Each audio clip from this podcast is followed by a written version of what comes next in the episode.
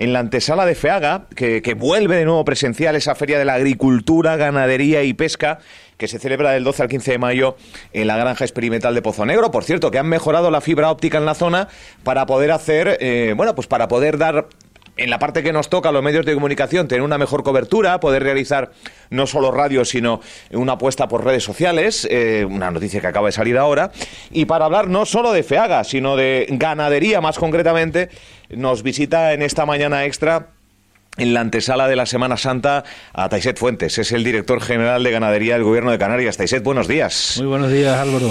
¿Cómo, cómo, está, la, cómo está la situación en los tiempos que corren, que no son fáciles? Porque vemos cómo hace poco tiempo ganaderos, productores, eh, pescadores, eh, prácticamente en aluvión a el transporte en la, en la calle. Pero bueno, antes de, hablar de esto, FEAGA, Feria de, Regional, podemos decirlo ya, desde hace unas cuantas ediciones, supongo que satisfecho, ¿no? Por la, por la celebración próxima de esta, de esta feria, ¿no? Hombre, pues sí. Eh, ya llevamos ya dos años sin, sin celebrar esta, esta feria. El año pasado se había hecho de manera pues eh, semi presencial y con un carácter online, virtual, donde pues algo se pudo pues eh, poner en, valor, aunque pues no fuera a lo mejor del gusto de, de todos, pero bueno, hay que, hay que experimentar. Y yo en aquellas declaraciones que hacía por esa feria virtual que se hizo pues en el mes de, diciembre, hace escasamente pues tres, cuatro, cinco, cinco meses, que, que, era un formato que, bueno, que se podía tener la experiencia.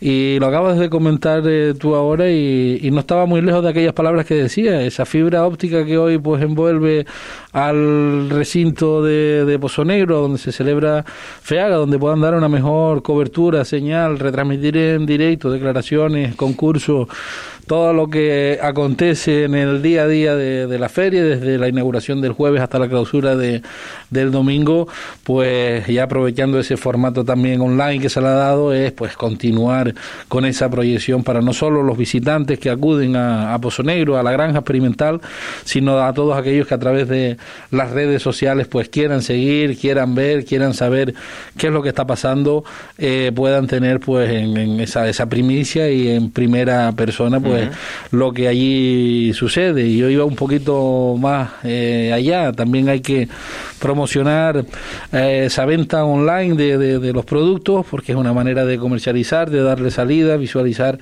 el trabajo que, que hacen en el sector primario los productores en, Fuerteventura o los que se desplazan hasta Fuerteventura, porque como bien has dicho, eh, tiene ese carácter regional ya y, hay que aprovechar cada plataforma que haya ah. para poder apostaría no solo por la FEAGA presencial, eh, sino por una FEAGA permanente online, de venta y de apuesta por el sector. Eh, un 50-50 entre, entre una cosa y otra, porque al final estamos en un mundo donde las nuevas tecnologías y el, el, Big Data, ¿no? como se conoce en el mundo tecnológico, mueve, mueve todo, mueve los mercados y al final puede ser mucho más el público eh, que visualmente tenga una interacción con lo que es el marco de FEAGA. Eh, online dentro de una celebración presencial que, que, siga el día a día lo que allí pase, que los propios visitantes, que ya de por sí son eh, cientos de miles los que pasan en, esos tres, cuatro días desde el fin de semana eh, por, por la feria y aprovechar pues todas las plataformas, todos los recursos que nunca está de más y darle esa internacionalización que puede tener la feria. Bueno, se intentó en el, a nivel insular con cambiar la marca de mercado de la biosfera a Mercafuer con, una, con, con dineros para para la web, que al final hubo una marcha atrás. Eh, ya, todo es la puesta, la puesta en escena y la continuidad, pero aprovechando como experiencia eh, la Feria del Queso que se hace en, en Galdar, en, perdón, en la Feria del Queso dentro del marco de la Feria Europea que se hace en la Mancomunidad Norte del municipio, que fue hace poco también del norte. Este año se pudo volver a recuperar la forma presencial, pero la anterior edición fue eh, online también y hubo más o menos una buena aceptación de la venta online de los que son, que solo se circunscribió al ámbito geográfico de venta de, Gran Canaria, eh, podría ser un modelo de, experimental para empezar a poder también pues eh, mm, poder hacerlo en si es en el ámbito geográfico de Fuerteventura o de la Comunidad Autónoma de Canarias de darle salida también a, a esos productos. Digo, cualquier marco, cualquier celebración es, es buena para poner en marcha iniciativas y, y, visto que hoy pues todos los medios, todas las plataformas, hoy todo es tecnología, pues ¿por qué no implementar sector primario y tecnología? Bien, bien.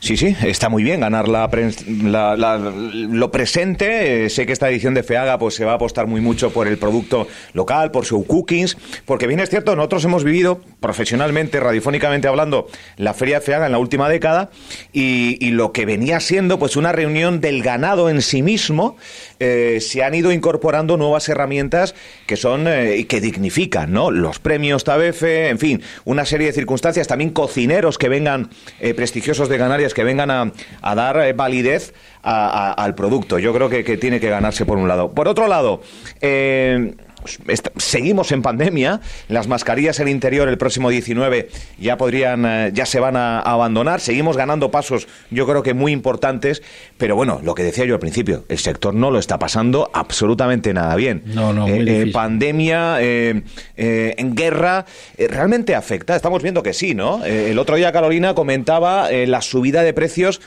para el consumidor en un supermercado.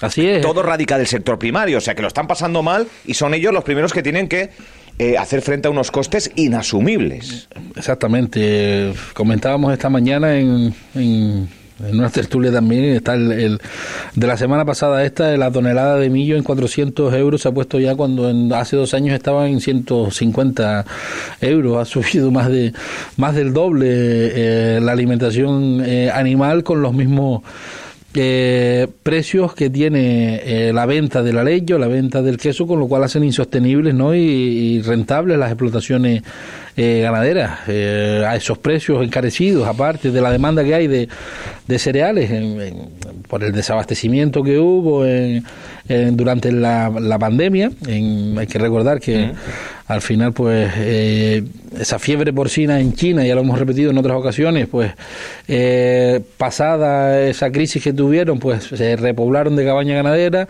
demandaron muchísima alimentación, las existencias eran, pues, las que habían y hacían, pues, que se encareciera el producto. Luego, eh, la guerra de Ucrania, ya estamos viendo las consecuencias que, que están teniendo el encarecimiento a, a Europa, la producción que de, de, de forraje y de cereal que aportaba a, ese norte de, los países de Europa era alrededor del 43% de la producción, ese 43% ya no está en el, en el mercado.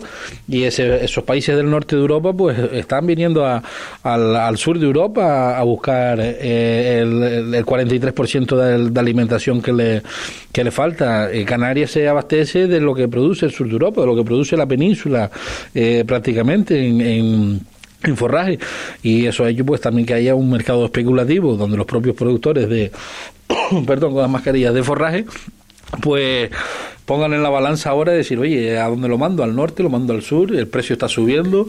Eh, al final, pues, economía libre, libre mercado. Y todo el mundo, pues, eh, quiere, pues, ganar. Es complicado, ¿eh? complicado el, el eh, como lo, lo, que están viviendo. Yo no sé si... creo que sí que se está, eh, bueno, desde el Cabildo, desde el Cabildo a nivel insular, David de Vera eh, anunciaba, bueno, el Cabildo anunciaba una incorporación de 11 millones de euros del remanente, de los cuales 6 eh, va a ser un plan de urgencia a la situación del, del sector primario en la isla. Y por cierto, en declaraciones les acusaba de pasividad al gobierno de Canarias y de ahí esas, esas ayudas que, saca de manera urgente y yo creo que generosas, ¿no? 6 millones de euros en el contexto insular para, para el sector primario. ¿Algo que decir en este pues, sentido? Que, se nos acuse de, impasividad, pues me parece un poquito, pues, mm, delicado cuando sabe y a sabiendas de que el, la Dirección General de Ganadería, el gobierno de Canarias, ha puesto sobre la mesa hace dos meses eh, 7,6 millones de euros para el sector ganadero y son ayudas pagadas. Si no recuerdo mal, el Cabildo lleva sin pagar todavía las ayudas agropecuarias desde marzo del 2021. Eh, que el gobierno de Canarias 7,6. Perdón, está... sí, el gobierno de Canarias pagamos 7,6 millones de euros hace escasamente dos meses al, al, sector ganadero en Canarias por la situación de, de, crisis de, originada por el COVID. 7,6, 8 islas, 6 millones para Fuerteventura, yo creo que... Es una barbaridad y espero que, que así sea y, bueno, que se beneficie el conjunto del sector. es una buena cifra entonces. Por, por, el, por, el, esto se reparte en función del número de, del tamaño de la cabaña ganadera, ¿no? que se mide en unidades de ganado mayor. Hay un tope, entiendo. Eh, dentro del marco nacional temporal hay un tope de ayudas de máximo 220 25.000 euros, que si van a sacar esas ayudas dentro de, ese marco, pues eh, muchas llegarían a, ese tope. Eh, o depende del valor que se le dé a la, a la UGM. Es fácil anunciar una, una cuantía, pero lo complejo es ver cómo lo van a repartir y en qué máximos y en qué en qué términos porque es que han habido eh, dentro en Fuerteventura nosotros repartimos un millón de euros prácticamente a, a esas explotaciones y hay algunas. ¿Son complementarias? Son complementarias. Aquellos que han recibido. Si son dentro del marco nacional temporal, son complementarias, se pueden complementar, pero hasta un, tope, hasta un máximo de 225.000 euros, como dice la norma, dentro del decreto de las ayudas de Estado. Si superan superadas esa, esa cifra, eh, no puede eh, darse eh, más, cantidad de, dinero. Por tanto, nosotros estamos articulando otro paquete de ayudas, de ayudas extraordinarias por el COVID, que sería el, el, segundo, el año 2021, porque es lo que se Complementarias a la de 7,6. Correcto, sí. Hicimos un informe durante todo este tiempo de pandemia eh, de pérdidas económicas eh, originadas en el, en el sector. Esa cifra arrojó unos 16 millones que se estimaban que eran los que teníamos que justificar para pedir las ayudas. Se pidieron 7,6. La diferencia hasta esos 15, 16 millones son unos 8 millones de euros que somos los que queremos poner eh, a disposición de mm, del sector, pues con la máxima inmediatez posible, de que nos digan pues que están disponibles, correr, ya tenemos la experiencia, tenemos la muestra, el segmento de los beneficiarios, el corte, la gestión de la resolución, cómo se tiene que hacer, es una ayuda eh, directa, el ganadero solo tiene que estar al corriente de sus obligaciones tributarias y, pagar, pero como decía, es, fácil anunciar tanto eh, dinero, eh, están esperando en Fuerteventura las ayudas del Cabildo desde el año, desde marzo del 2021 que se, que se convocaron, aún no ha sido abonada y hubiera sido pues una alegría que se abonaran cuanto antes por darle liquidez al sector. El gobierno de Canarias pues empezará a abonar durante esta segunda quincena ya de, de abril las primeras ayudas en el marco de, las ayudas europeas, el, el POSEI, ya se está resolviendo, está publicada ya la resolución de las industrias de, leche, de, los, de las queserías, por, por que lo sepan, y, y, se pagará pues al, al, final, creo, de este mes de, de, abril, o sea, en los próximos 15 días, y así sucesivamente se irán eh, abonando todas hasta esa fecha tope del 30 de, de junio, que se abonarán todos los fondos POSEI prácticamente en dos meses. Y paralelamente gestionaremos esa ayuda eh, COVID eh, para el sector.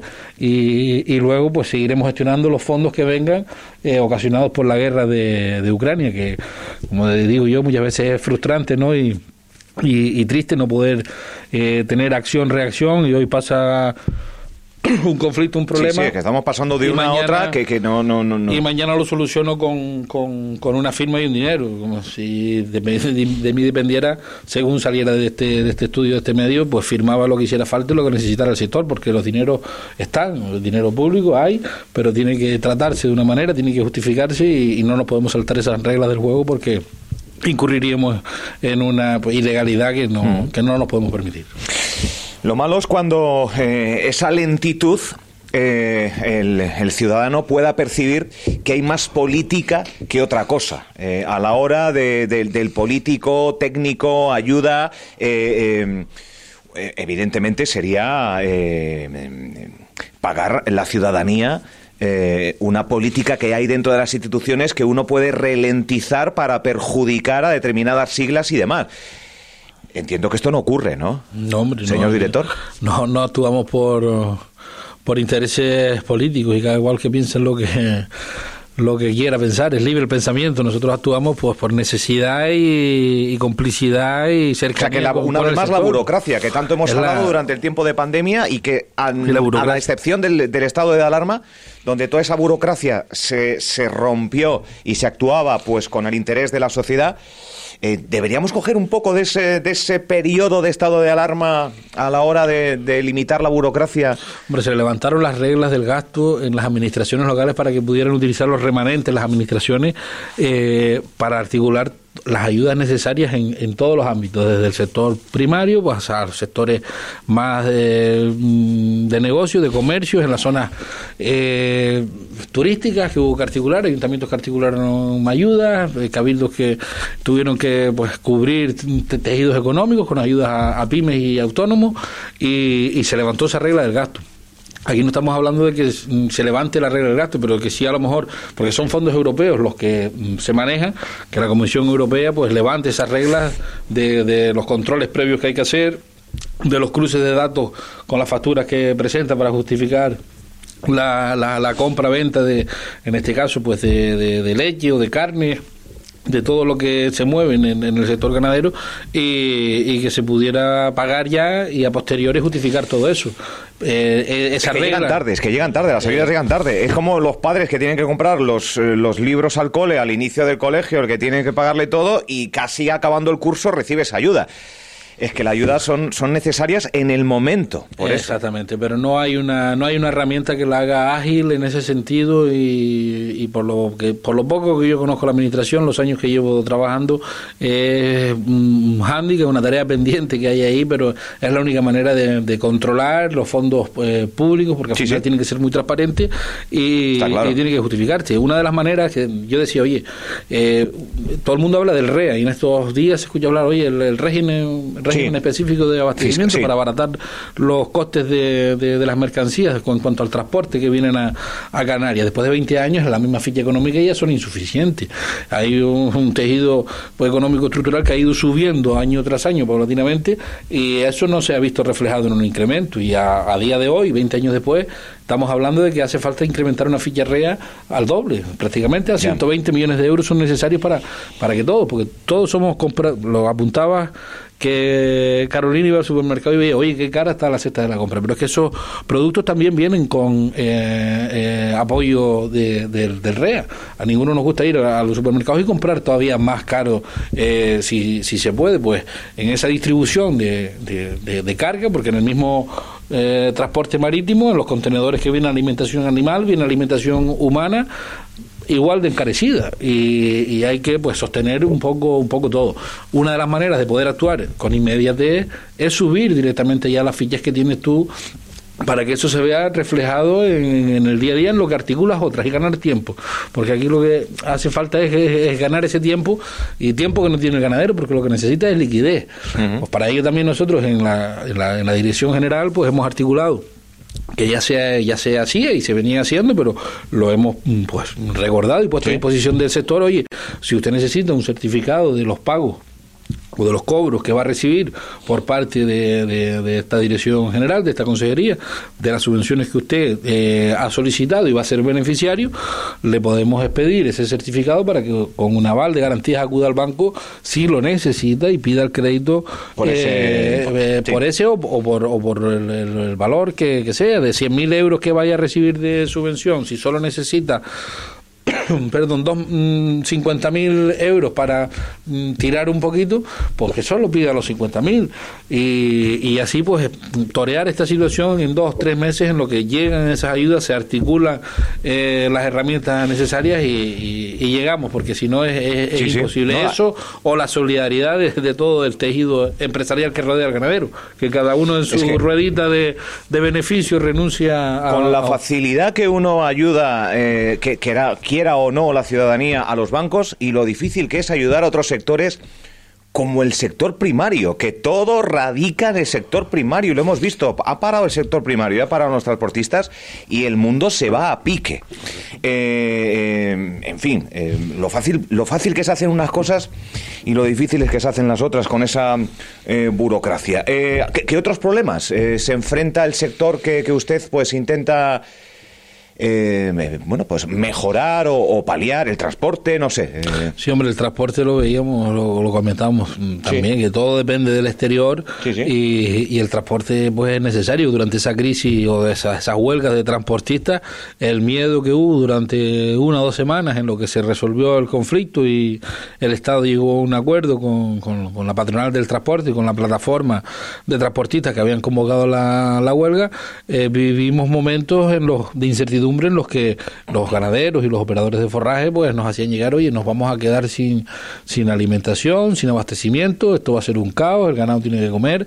En, ese sentido, pues mm, descolgamos teléfonos, nos pusimos en contacto con la delegación del gobierno en, en Canarias, con don Anselmo Pestana, que liderara con el resto de comunidades autónomas y a través de las delegaciones del gobierno, esa coordinación con los directores logísticos de cada pedido que venía hacia Canarias para que eh, pudieran eh, escoltar pues vía convoy esos mm, esos fletes, esos transportes hasta que fueran cargados en, en, el, en el muelle, ¿no? que fueran custodiados por las fuerzas y cuerpos de seguridad para que no hubiera ningún impedimento en, que hubiera abastecimiento.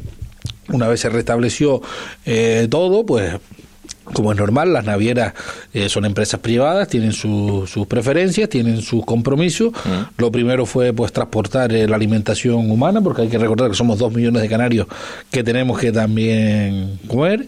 Y, sus clientes mm, más asiduos, menos asiduos, y luego pues el resto de, la mercancía. En todo esto pues también entró eh, contenedores de forraje animal.